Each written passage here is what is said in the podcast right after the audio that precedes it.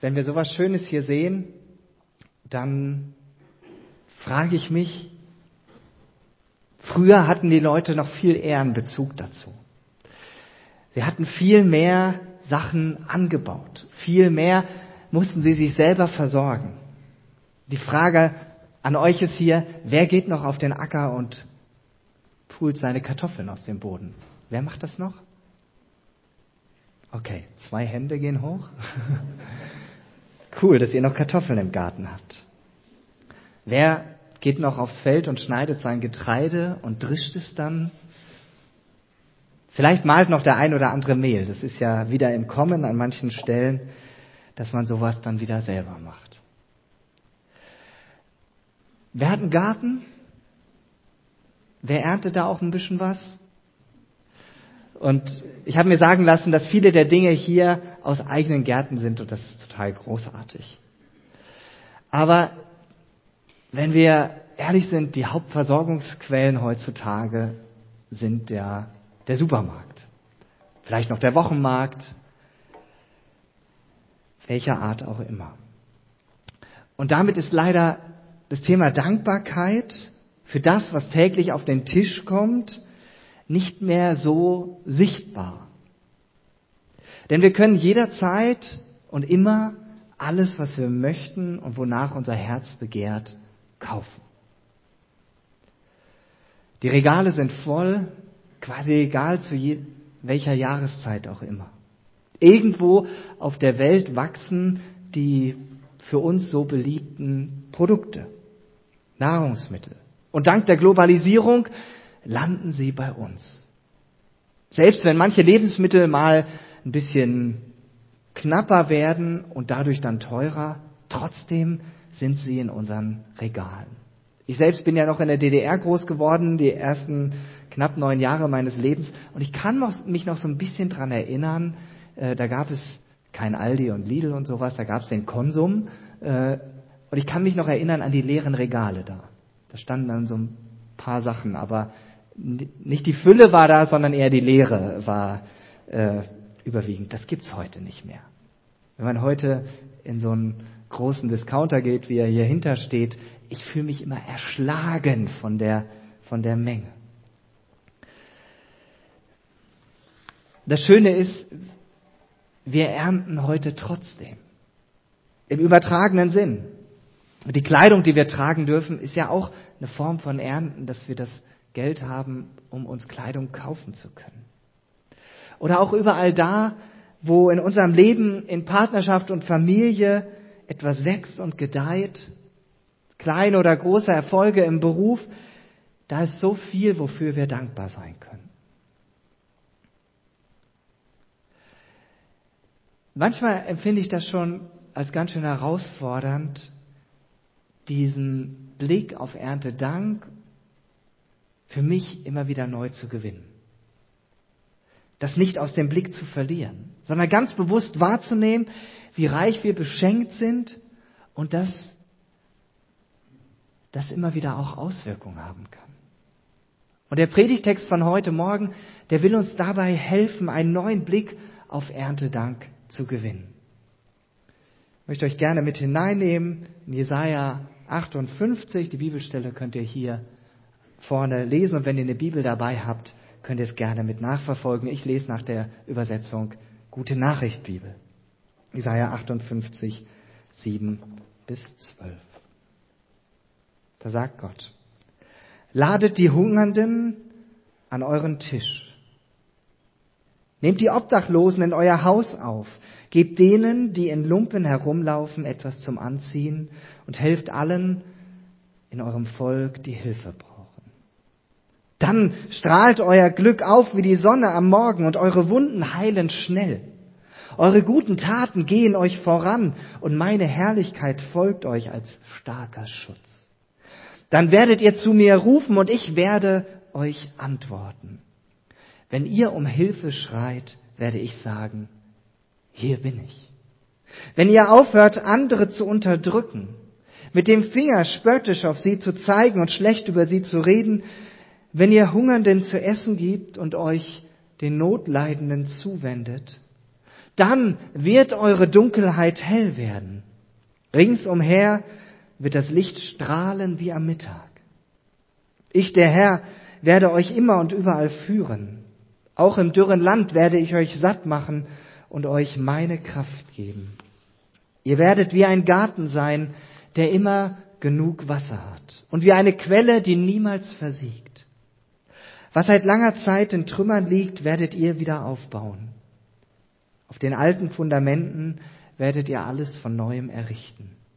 Man wird euch das Volk nennen, das die Lücken in den Stadtmauern schließt und die Stadt wieder bewohnbar macht. Soweit der Bibeltext. Ich möchte gern nochmal beten. Jesus, ich danke dir dafür, dass wir so reich beschenkt sind. Dass wir in einem Land leben, wo wir Essen und Trinken im Überfluss haben. Wir nehmen das oft so selbstverständlich.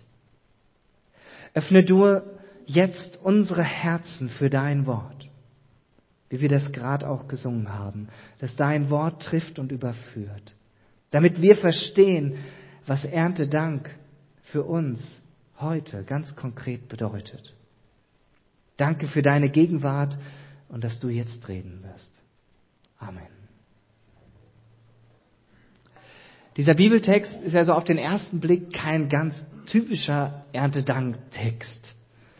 Und doch ist er dieses Jahr am Erntedanksonntag genau vorgesehen. Es gibt ja der evangelischen Kirche diese Perikopenordnung und da schaue ich gerne mal rein, was da vorgeschlagen wird als Predigtext und den habe ich genommen. Auch wenn wir heute Erntedank feiern und nicht nächsten Sonntag, habe ich einfach den Text vom nächsten Sonntag genommen. Ein Text, der uns herausfordert und der uns auch manches abverlangt, wenn wir genauer hinsehen. Erstmal ein paar Grundgedanken zur Einordnung des Textes. Wer hier zunächst angesprochen ist, ist das Volk Israel. Wer oder was war das? Israel, das von Gott auserwählte Volk. An diesem Volk und in der Beziehung mit diesen Menschen wollte Gott beispielhaft zeigen, wie unglaublich wichtig wir Menschen ihm sind. Gott hatte Israel ja lange vor diesem, dieser Begebenheit, wo dieser Text geschrieben wurde, aus Ägypten befreit. Ihm seine Gebote gegeben, es durch die Wüste geführt die Feinde vertrieben und ihm ein Land geschenkt. Doch obwohl Israel von Gott auserwählt worden war, lehnte es sich immer wieder gegen ihn auf.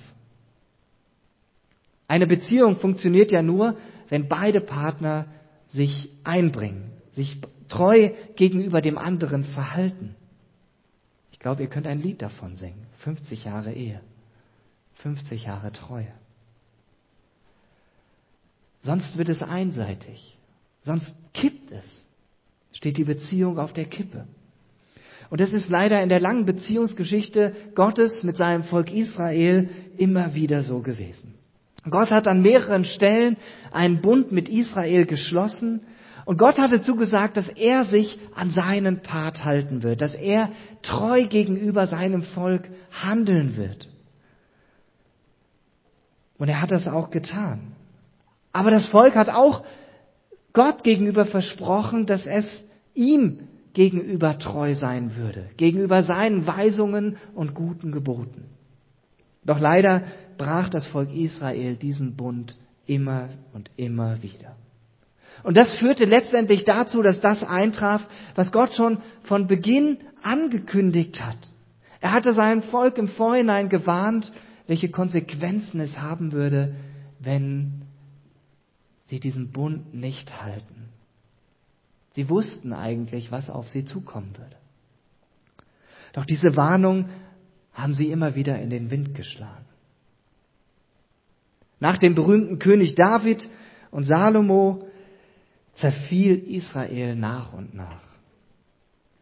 Erst das Nordreich Israel und dann über 100 Jahre später das Südreich Juda. Und so kam es dann dazu, dass 597 vor Christus und letztlich dann 586 vor Christus die meisten Bewohner aus Israel und Juda in die Gefangenschaft geführt waren nach Babylon. Und das alles hatte der Prophet Jesaja der von circa 740 bis 690 vor Christus gewirkt hat, vorausgesagt.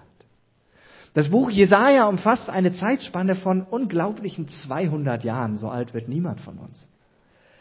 Jesaja hat im Auftrag Jahwes, des einzig wahren Gottes, dies alles vorausgesagt, was später eintraf.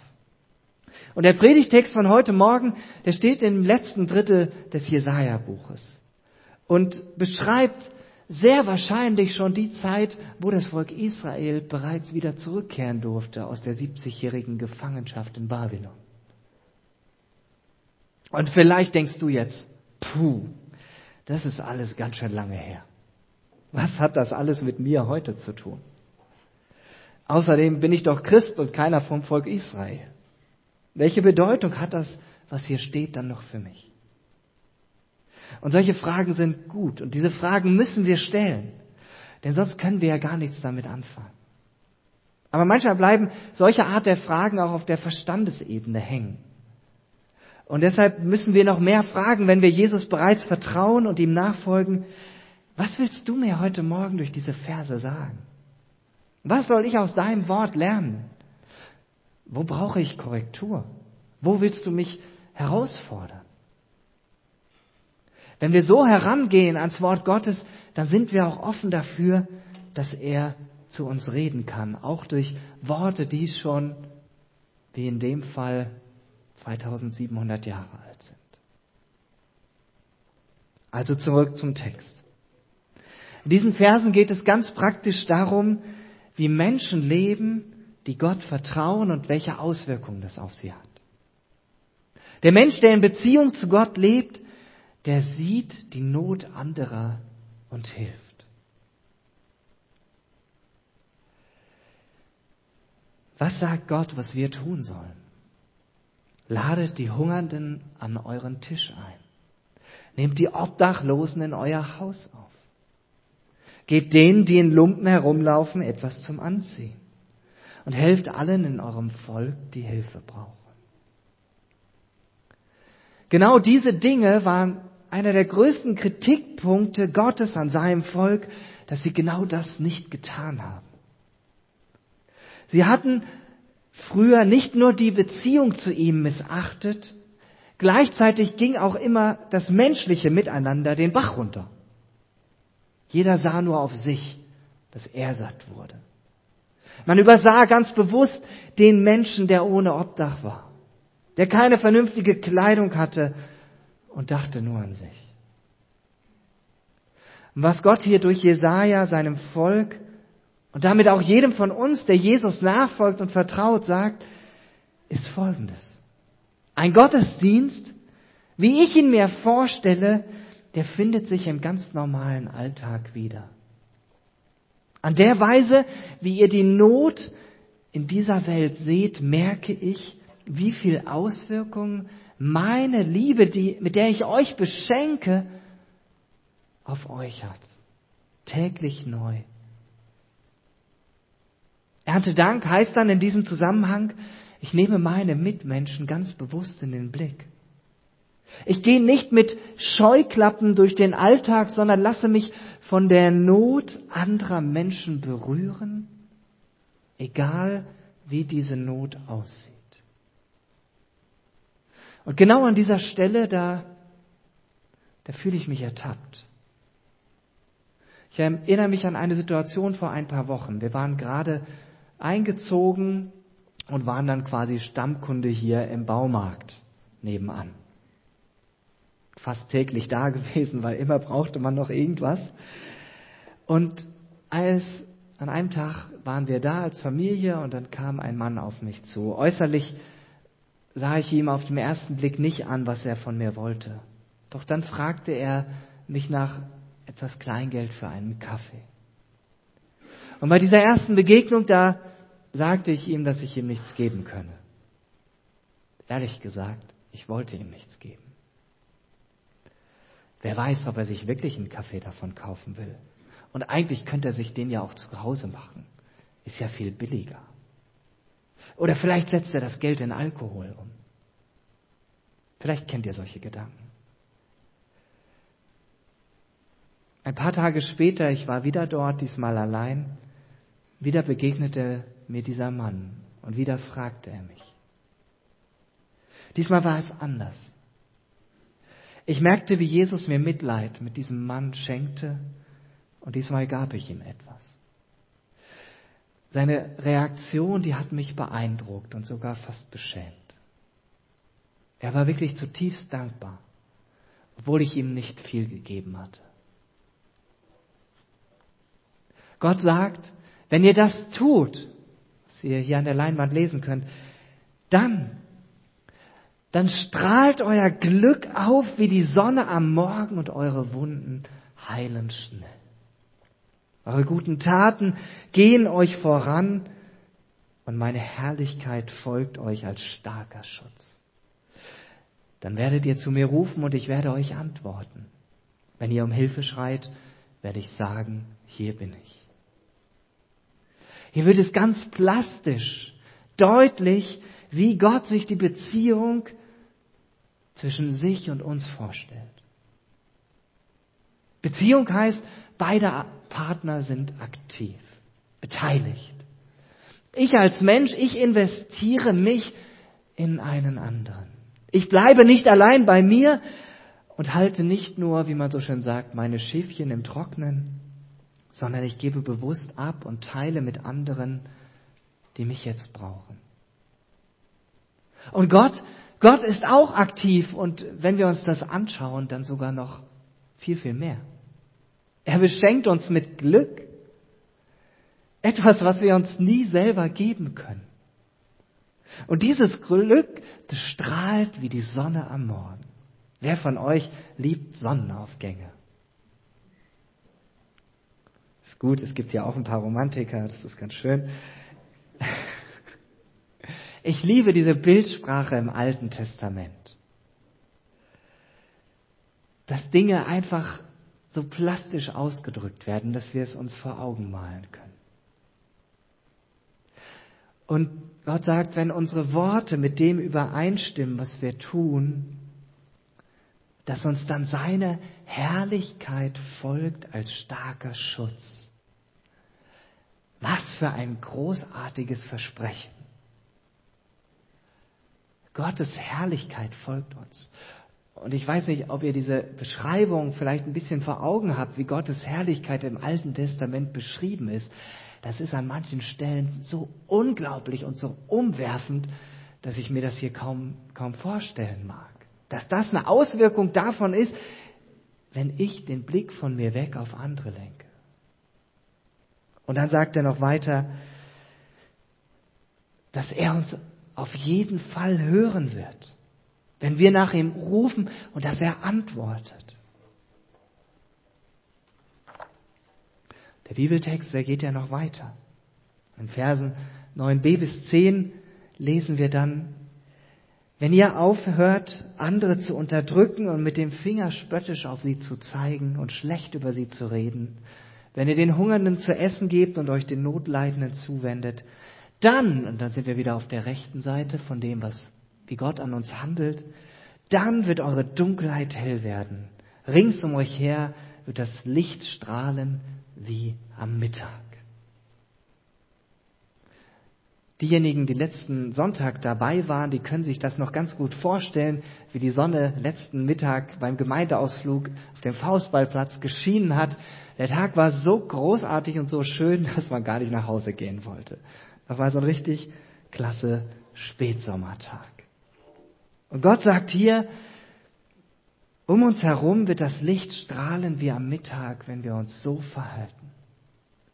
Und ich finde das großartig, dass es solche Auswirkungen haben wird, wenn wir uns anders gegenüber unseren Mitmenschen verhalten, weil wir zu Gott gehören. Aber dieses Andersleben, das, das fordert uns heraus. Das ist nicht unsere DNA, wie wir von uns aus von alleine ticken würden. Und vermutlich kennen das die meisten von uns. Gut, wahrscheinlich werden die meisten von uns hier nie jemand anders bewusst unterdrückt haben, keiner einen Haussklaven mehr oder einen Knecht oder so. Ich weiß nicht, von den Älteren, die, die haben das vielleicht noch mitgekriegt, äh, in Gegenden, wo Bauernhöfe waren, da gab es ja noch Knechte, ja, also, aber meine Generation ja schon lange nicht mehr. Ähm, aber vielleicht unterstützen wir manchmal solche Systeme häufiger, als uns lieb ist, auf dieser Welt, wo Menschen noch unterdrückt werden. Wir möchten gerne gut und günstig einkaufen, aber irgendwo müssen ja die Lebensmittel und Waren auch hergestellt werden. Und der billige Preis geht dann in der Regel nicht zu Lasten ähm, der Geschäfte, die uns das dann später verkaufen, sondern der, der Schwächsten im System. Und das ist nicht der Supermarkt, bei dem ich einkaufe, sondern es ist vielleicht die Bauernfamilie in Asien oder der Landarbeiter am anderen Ende der Erde oder Fabrikarbeiter. Vielleicht auch die Kinderhände, die manche Kleidung nähen, weil die Familien ohne die zusätzlichen geringen Löhne der Kinder gar nicht überleben könnten. Mir ist klar, dass wir in diesen Bereichen die Welt nicht komplett auf den Kopf stellen können. Aber wir können unser Einkaufsverhalten reflektieren und anfangen, bewusster einzukaufen. Der nächste Punkt, den Gott hier nennt, den kennen wir gut. Vielleicht zeigen wir, vielleicht auch nur in Gedanken, mit dem Finger spöttisch auf andere. Wir stellen uns dadurch über sie und denken, wir seien moralisch oder geistlich oder was auch immer besser. Aber in Wirklichkeit verurteilen wir sie, anstatt ihnen in Liebe zu begegnen. Und vermutlich gibt es auch niemand hier im Raum, der von sich behaupten kann, noch nie schlecht über andere geredet zu haben. Natürlich können wir sagen, das macht doch jeder, ist doch total menschlich. Ja, und in der Tat, das ist es, menschlich. Aber für Menschen, die Kinder Gottes geworden sind, und wenn du hier zur Gemeinde dazugehörst, dann nimmst du das ja für dich in Anspruch. Da hat sich ja grundlegend etwas verändert. Gottes Geist lebt in uns und befähigt uns, Gott gemäß zu leben. Und wir können uns mit seiner Hilfe ganz bewusst dagegen entscheiden oder dafür entscheiden, anders zu handeln indem ich zum Beispiel das Gespräch mit der Person suche und ihm oder ihr ehrlich sage, was mir Not macht mit seinem oder ihrem Verhalten. Das ist natürlich der schwierigere Weg. Kostet Mut und Kraft. Über andere zu reden ist total leicht. Über andere schlecht zu reden auch. Aber indem ich den Mut aufbringe und das Gespräch suche, können Dinge sich klären. Und daraus wiederum wird die Beziehung zu dieser Person automatisch wachsen und sich vertiefen, weil sie merkt, hey, das war ihm echt wichtig, das mir zu sagen. Und die Frucht davon ist wiederum ein ehrlicheres Miteinander. Denn gute Beziehungen zu anderen, die sind nie selbstverständlich. Auch nicht unter Christen. Das bedeutet immer Arbeit. Auch darüber dürfen wir uns freuen an Erntedank, an Beziehungen, die sich im letzten Jahr vertieft haben und die gewachsen sind. Am Anfang von Vers 10 benennt Gott nochmal die Hungernden und Notleidenden. Und diese Menschen, die liegen ihm ganz besonders am Herzen. Gott liegen sowieso die Nöte von uns Menschen zutiefst am Herzen. Das bewegt ihn. Und genau deshalb sind wir auch herausgefordert, uns immer wieder neu, innerlich, aber auch äußerlich davon bewegen zu lassen. Damit wir eben in dieser Welt einen Unterschied machen in unserem Umfeld, weil wir Menschen sind, die der offensichtlichen Not unserer Mitmenschen helfend begegnen. Und ich finde es so großartig, dass Gottes Güte und Großzügigkeit hier so stark zum Ausdruck kommt. Ja, er erwartet unseren Teil, den wir beizutragen haben. Das ist so. Aber gleichzeitig beschenkt er uns viel mehr, viel reicher. Und das kommt in den letzten Versen zum Ausdruck. Vers 11 könnt ihr hier vorne mitlesen. Ich, der Herr, werde euch immer und überall führen. Auch im dürren Land werde ich euch satt machen und euch meine Kraft geben.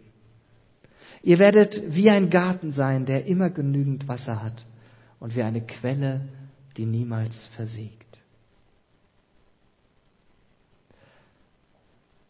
Ja, diese Worte, die galten zunächst Israel. Das Volk, das Gott schließlich zurückbrachte in sein Land, das er ihnen geschenkt hatte. Sie durften zurückkehren, ihre Städte Jerusalem und als Hauptstadt und auch den Tempel Gottes wieder aufbauen. Und auch hier finden wir wieder ganz schöne Bilder, in dem, wie Gott das beschreibt, was ihm am Herzen liegt. Gott verspricht immer da zu sein und uns zu führen. Selbst da, wo das Land dürr ist. Selbst da, wo es in deinem Leben vielleicht gerade dürr ist, will er etwas wachsen lassen. Wo du das Gefühl hast, nicht, wo du das Gefühl hast, hungrig zu sein, will er dich satt machen und dir seine Kraft geben. Und damit wird klar, nicht aus uns heraus können wir Menschen so begegnen in ihrer Not, sondern letztendlich aus allem, womit Gott uns beschenkt. Wer weiß, dass Gott ihm die Kraft für alles gibt, der kann auch entsprechend handeln. Und dann bekommt auch, kommt auch dieses, dieses Bild hier mit dem Garten vor, was ich so großartig finde. Israel ein Land, in dem es jetzt nicht sonderlich viel regnet. Da ist ein Garten purer Luxus. So etwas konnten sich nur Könige leisten, Herrscher. Die hatten einen Garten zum Lustwandeln, wie man früher gesagt hat. Also äh, chillen, wird man vielleicht heute sagen. Ja. Doch Gott verspricht hier seinem Volk, und ich bin davon überzeugt, dass das in Jesus für uns heute genauso gilt, dass wir wie ein Garten sind, der immer genug Wasser hat, wie eine Quelle, die niemals versiegt.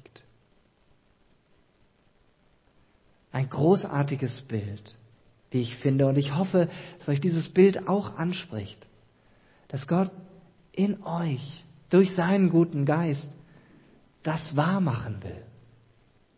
Dass das, womit er euch beschenkt an, an Frische, an lebendigem Wasser, dass das nie versiegt, sondern weiterfließt hin zu anderen. Das heißt, nicht nur wir werden beschenkt und bewässert, sondern es fließt ja weiter. Und das ist ein kompletter Gegenentwurf zu dem, was sich ja auch so in den Umfragen immer mehr widerspiegelt, auch bei Menschen, gerade in meiner Generation, wo gesagt wird, okay, die Gesellschaft wird immer egoistischer. Jeder guckt mehr auf Seins, sieht den anderen weniger. Und gerade hier dürfen wir als von Gott beschenkte Menschen einen Unterschied machen, indem wir das, was Gott uns immer wieder schenkt, nicht für uns behalten, sondern teilen. Ganz praktisch dadurch, dass wir die Not der Menschen um uns herum sehen, dass wir ihnen in einer Weise begegnen, wie Gott sie sieht. In Liebe. Ich setze zur Landung an. Erntedank ist mehr als einmal im Jahr dankbar zu sein für das, was wir haben. Und wir werden heute durch diesen Bibeltext alle neu herausgefordert, der Not der Menschen um uns herum zu begegnen und darauf zu reagieren. Wir nehmen uns jetzt gleich ein, zwei Minuten Zeit zum stillen Gebet. Und ich lade dich ein, Jesus zu fragen, wem kann ich in der nächsten Woche ganz konkret helfen? Bitte ihn einfach um eine konkrete Gelegenheit, in der du seine Liebe durch dein Handeln weitergeben kannst.